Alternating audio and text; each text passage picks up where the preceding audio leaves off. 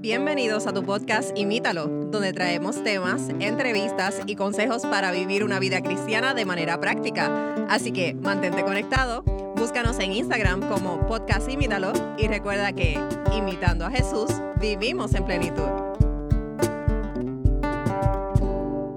Saludos y bienvenidos nuevamente a otro episodio más de tu podcast. Estamos nuevamente aquí con ustedes, Magdiel. Hola amigos. Y este es su servidor Matthew y estamos contentos, como dije, para poder traer este, este episodio donde hemos eh, aprendido mucho y esperamos que también ustedes puedan aprender mucho. Así que, eh, Magdiel, ¿de qué vamos a estar hablando hoy? Pues sí, Matthew. eh, en los últimos episodios hablamos de eh, una foto de nosotros mismos, quizás no tan agradable, pero sí bien realista. Aunque no dejamos sin, vamos a decir, sin esperanza, no dejamos solo la foto fea, también dimos la solución eh, eh, a esa foto, ¿verdad? Eh, pero sí hablamos un poco de nuestra realidad como, como seres humanos en los episodios de pecado, iniquidad y transgresión que terminamos y cómo esto nos afecta a nuestra relación con Dios. Y la razón de, de esto, Matthew, es, es nuestra naturaleza. Eh, quizás eh, en esos episodios eh, se dio por sentado, pero la realidad es que esta es nuestra naturaleza. y esto es básicamente lo que vamos a estar hablando hoy, no tanto de nuestra naturaleza, sino de cómo podemos no tener esa naturaleza, más bien de ambas naturalezas, cómo nos afectan y cómo... De eso vamos a estar discutiendo un poquito el día de hoy. Y fíjate, Matías, algo interesante que, que, ¿verdad? nosotros, como tú bien dijiste, hablábamos de- del pecado y demás, pero el mundo eh, está dividido eh, en miles de iglesias. ¿verdad? De- si buscamos online, buscamos cuántas eh, religiones existen o cuántas iglesias hay, hay miles de iglesias alrededor del mundo, montones de religiones, pero la Biblia divide el- al mundo eh, en dos grupos, en dos tipos de personas. Y precisamente eso es lo que vamos a estar discutiendo, esos dos eh, tipos de ¿Cuáles personas, son? cómo, cómo se representan y cómo esa naturaleza y demás. Eh, Y sobre todo en cuál estamos nosotros. que eso es lo más importante, poder identificar y poder hacer algo al respecto. Y para saber de qué estamos hablando, por qué seguimos hablando de naturaleza y, y a qué nos referimos, bueno, pues vamos a la palabra de Dios. Romanos 8.5 hay un, un versículo interesante en el cual podemos ver que, el- que la Biblia cataloga o divide, digamos, en dos tipos de, de grupos eh, al mundo. Y dice de la siguiente manera, Romanos 8.5, los que están dominados por la naturaleza pecaminosa, piensan en cosas pecaminosas, pero los que son controlados por el Espíritu Santo piensan en las cosas que agradan al Espíritu. Y aquí podemos ver eh, dos tipos de, de- de- o dos, dos tipos de ¿verdad? individuos, podemos decir, o dos categorías. Los que están dominados por la naturaleza pecaminosa, esa de la cual hablamos los últimos tres episodios de, de pecado, iniquidad y transgresión, o los que son con- controlados, guiados por el Espíritu Santo, eh, que hacen las cosas que, que- que agradan al Espíritu. Entonces, vemos aquí cómo, cómo divide eh, esta, e- el, mundo, digamos, en estas dos categorías. Y algunas versiones eh, quizás mencionan esto como el hombre carnal y el hombre espiritual. ¿verdad? No, eh, esta versión no, nos gusta mucho porque habla de, cuando habla del hombre carnal, quizás para algunos, eh, quizás para los, nuestros amigos mexicanos, eh, el carnal significa algo diferente que para nosotros. Claro. Pero el- el- el- lo que la Biblia está queriendo decir aquí es que son personas que son dominados por una naturaleza pecaminosa. Sí, y es bien interesante, Matthew, porque eh, casi todo en la Biblia está dividido en dos grupos. Cuando Jesús venga hay dos grupos, uno a la derecha uno a la izquierda. Casi todo está en dos grupos. Eh, sin embargo, eh, todo ser humano tiene una realidad. Y, y- y esto lo mencionaba en un estudio que hice en nuestra iglesia el miércoles pasado, cómo todos, en, todos y, y van a ver por qué lo digo más adelante, todos somos de naturaleza carnal. Esa es nuestra naturaleza Pecaminosa. solamente por haber nacido. Y uno de los textos que, eh, que yo eh, revisé cuando hacíamos los estudios anteriores es el texto de Salmos que dice David, ahora no recuerdo la cita exactamente, él dice, eh, en pecado he sido concebido. Y, y- y la palabra que usa Isa es abá, en, en- en torcedura, en eso, he sido concebido. Es decir, que la Biblia nos está diciendo que todo ser humano es de tendencia al mal, es de tendencia al pecado, pero es lo que vamos a ver en este episodio. Estamos destinados a ser así solamente porque, bueno, así nací, así me quedo. En Puerto Rico dicen palo que nace Ah, virado, na- Nada más su tronco más endereza. su tronco endereza. Así que eh, es- eso es una realidad eh, y es lo que vamos a estar viendo. Eh, pero la realidad es que ambos grupos tienen finales diferentes. Mm, Y el mismo Romanos, el texto siguiente del que tú leías, Romanos 8:6, dice que, por lo tanto, permitir que la naturaleza pecaminosa les controle la mente lleva a la muerte. Permitir que el espíritu les controle la mente lleva a la vida de paz. Así que eh, el versículo está bien claro. Y aunque para algunos puede ser un poco, bueno, y aquí donde queda el libre albedrío, ¿no? Eh, si está diciendo les controle, es que somos roboces de una de estas dos naturalezas. Y la realidad es que eh, no vamos a entrar mucho en el, el tema del libre albedrío. Sin embargo, sí queremos dejar claro que nosotros somos libres de elegir cuál de las dos dejamos que domine. Y la, la Biblia eh, en esta traducción usa eh, controlar, pero puede ser Otras guiar, dicen dominar, guiar. dominar, eh, son sinónimos, pero el caso es que vamos a estar siendo guiados either o Eh, por una o por la otra. o por la otra. No hay en el medio. Hay quienes dicen, en mi país esta es una expresión bien común y dice, no, yo no estoy ni con Dios ni con el diablo. Bueno, no existe, eh, no existe tal, un punto medio. no existe tal punto. O, o estamos siendo guiados por el Espíritu Santo, por la naturaleza espiritual, o estamos siendo guiados por eh, la naturaleza pecaminosa. Sin embargo, es bien curioso decir que la naturaleza pecaminosa, ahí sí ya no eres libre, déjame decirte, porque si te dejas guiar por la naturaleza pecaminosa, vas a ser un esclavo del pecado y no vas a tener control ni siquiera sobre ti mismo, vas a ser esclavo eh, del pecado, básicamente. Eh, entonces, la pregunta que debemos hacer no es quizás en cuál de los dos lados estoy yo. Estoy siendo guiado por el Espíritu Santo, estoy siendo guiado, eh, pues si no es por el Espíritu Santo, va a ser indiscutiblemente por fuerzas demoníacas, por, aquí lo llama la carne, o por naturaleza pecaminosa, todos son sinónimos de lo mismo. Sí, y yo creo que Jesús también lo mencionó cuando estuvo en la tierra. Dijo, el que conmigo no es, contra mí es. Exacto. El que conmigo no recoge, desparrama. Entonces quiere decir que estamos en un bando o en otro. Pero yo pienso, Magdiel, con respecto a la pregunta que tú haces de, de saber eh, cuál de los dos bandos yo estoy, yo creo que también hay otra pregunta que debiéramos hacernos quizás antes que esta, es cómo saber si yo estoy en uno o en el otro. ¿verdad? Eh, eh, ¿cómo, ¿Cómo saber, ¿Cómo puedo saber? cómo puedo identificar si soy carnal o soy espiritual o si soy dominado por la naturaleza pecaminosa, por la naturaleza espiritual. Y bueno, vamos a ver lo que la Biblia dice acerca de ambos que nos pueden ayudar a quizás identificar un poco mejor características de ambas naturalezas. Y en primer lugar vamos a ver lo que dice acerca de la naturaleza pecaminosa o de la naturaleza carnal o los que son dominados por el pecado. Y en Romanos, ese mismo libro, Romanos, de paso, Así el que no ha tenido la oportunidad de leer el libro de Romanos, si la Biblia no existiera, hubiera solamente un libro, el libro de Romanos nos da el Evangelio entero. Así es. Eh, Es Ujú. un libro precioso, si tienen la oportunidad, léalo. Eh, Romanos capítulo 8, versículos 7 y 8 dice, pues la naturaleza pecaminosa es enemiga de Dios siempre. Bueno, Nunca obedeció las leyes de Dios y jamás lo hará. Por eso los que todavía viven bajo el dominio de la naturaleza pecaminosa nunca pueden agradar a Dios.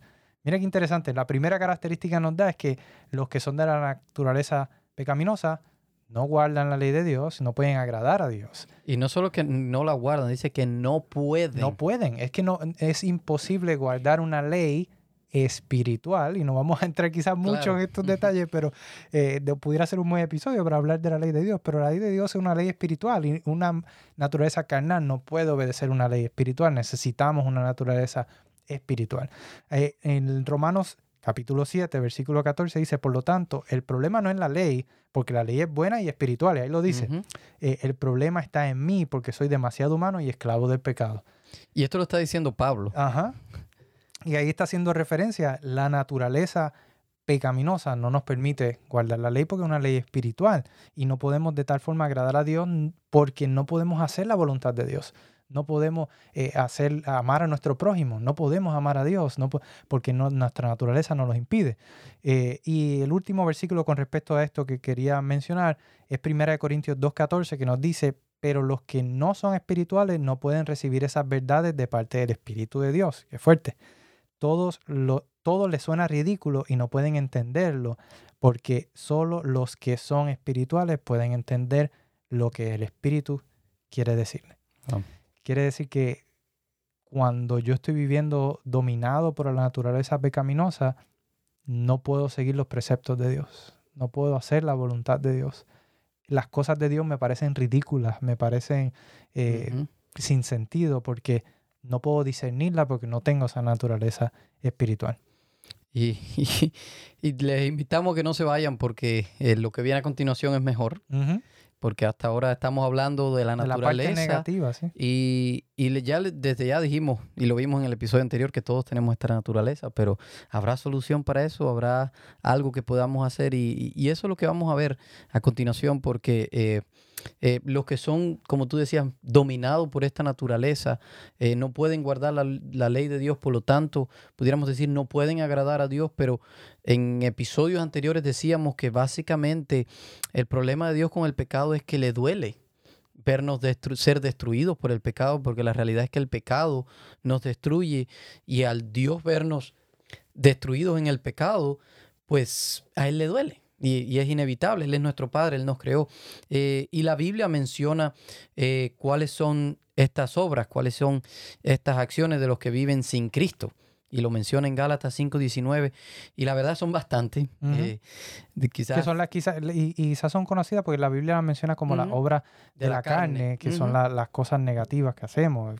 Inmoralidad sexual, impureza, o sea que son, son muchas, pero las pueden conseguir allí en Gálatas 5, 19 al 21 habla muchísimas, solo pudiéramos decir eh, algunas por, dice, eh, inmoralidad sexual, impureza, pasiones sensuales, idolatría, y se dan cuenta varias tienen que ver con, con- con lo sexual, hechicería, idolatría, hostilería, peleas, celos, arrebatos, furias, etcétera. borrachera, por ahí sigue. Es- son muchas las, ah, las cosas que menciona allí, eh, pero el punto es que en contraparte de esta, pues también la Biblia menciona cuáles son entonces eh, las obras de las personas que, que, aunque son de naturaleza pecaminosa, pero ya no se están dejando guiar por esta naturaleza. Es decir, es como, imaginémonos ir en contra del río. Está el eh, dejarse llevar por el río, eso es lo que todo el mundo Es hace, es lo fácil, pero está el que va en contra de su naturaleza. Que dicho sea de paso, eh, ahora que mencionaste río, hace poco estuvimos en la playa y había una corriente marina y caminar en contra de la corriente casi sentía que habíamos hecho un ejercicio Yep. eh, eh, vigoroso porque uno se cansaba y las piernas como que quemaban y como que sentía que te quedabas en el mismo sitio, el mismo sitio. Y eso me hizo meditar. Estábamos allí en la playa compartiendo de manera social, pero me hizo meditar. Qué difícil es nadar en contra de la corriente. Qué difícil es ir en contra de, de- de lo, de lo que el mundo hace eh, para agradar a Dios o para vivir una vida en armonía con Dios. Y, y mientras estábamos allí en la playa, meditaban eso, era que dijiste lo de río, me acordé. Así mismo, sí. Ese día tuve que incluso salvar a mi abuela, se la llevaba a la corriente. No, Wow. ya, y ella no avanzaba y más bien no se daba cuenta que iba para atrás, para atrás, para atrás, para atrás. Pero bueno, entonces en, en contraparte con estas acciones están los que sí se dejan guiar, los que son dirigidos por el Espíritu Santo y por ende, como decíamos, van en contra de su naturaleza. Dice Gálatas 5, 22 y 23, en cambio la clase de frutos del Espíritu Santo, y vamos a analizar esta frase, frutos del Ujú. Espíritu Santo, produce en nuestra vida es amor, alegría, paz, paciencia, gentileza, bondad, fide- fidelidad, humildad, control propio. Contra tales cosas, dicen algunas versiones, no existe ley. Amén. Así que, eh, y, y esto también, aquí para que no tenga confusión, no existe ley porque si estamos viviendo con estos frutos, básicamente Sí, es porque como la que- ley lo que hace es que nos, dentro nos de la ley. resalta la, parte mala para que podamos darnos cuenta, ah, cometí este error, pero no hay una ley que te pueda ir en contra de algo bueno. O que, o, que, o que no vas a estar, si tú vives con estos frutos, no puedes estar pues fuera de la ley, no puedes estar en oposición, no puedes estar. Así que, es decir, es como que si viviéramos con estos frutos, no, ni, ni necesitaríamos ley, porque, porque Dios no dio ley en el Edén, porque Dios no dio ley en el principio, porque eh, vivíamos de esta manera. Estos Ya. eran los frutos. Así mismo, y a mí me es curioso el hecho de que llama en, en ese mismo capítulo de Gálatas, habla de las obras de la carne, menciona que son obras, más sin embargo, cuando habla de los positivos, no los menciona como obra, los menciona como un fruto. Y, Y- y es interesante porque dice un El fruto. Fruto. El fruto de- de- del Espíritu es amor. Y, y eso produce alegría, paz, paciencia, gentileza, bondad y todo lo demás.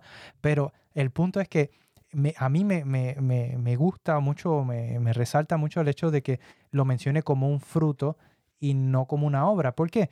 Porque precisamente eso es lo que es. Es un fruto, es algo que nace, no es algo que, que- que nosotros hacemos porque lo deseamos. Y pudiéramos comparar quizás en este contexto del fruto al hombre que vive una vida espiritual con un árbol, digamos, de fruto preferido. Yo voy a decir mangos porque es el- eh, quizás uno de mis frutos preferidos. Y no lo ves mucho aquí. Y aquí en la se ven importados, pero no jamás y nunca como los de mi país.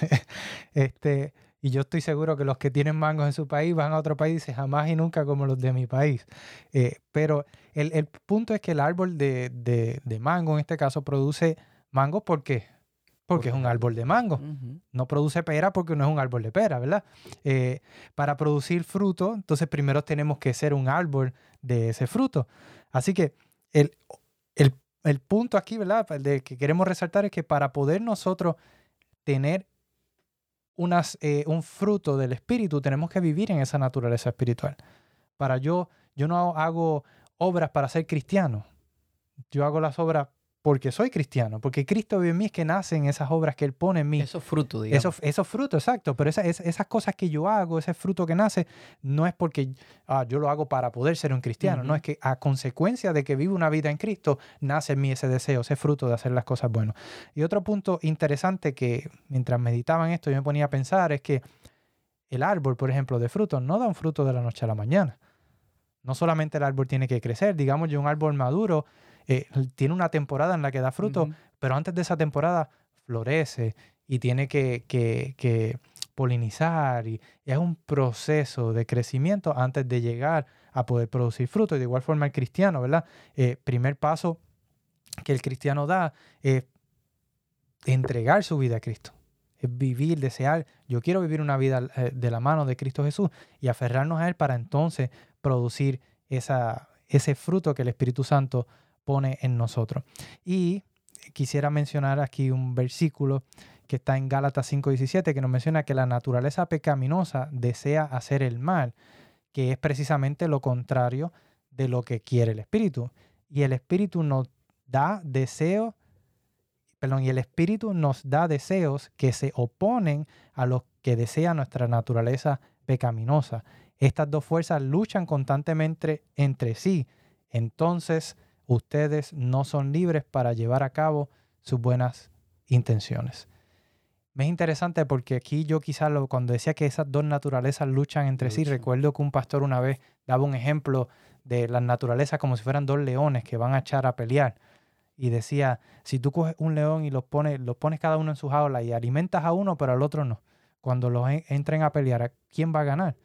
Bueno, el Claro. que está más fuerte, alimentado, el que está saludable, el que no está alimentado, eh, va a perder la pelea.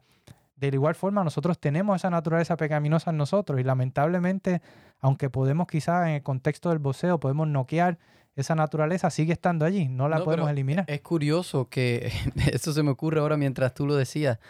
Eh, si no estamos alimentando la naturaleza espiritual, estamos alimentando la otra. Es decir, que para tú elegir ser espiritual tienes que ser intencional. Exacto. Tienes que buscarlo, tienes que eh, buscar de Dios y tiene que ser con toda la intención.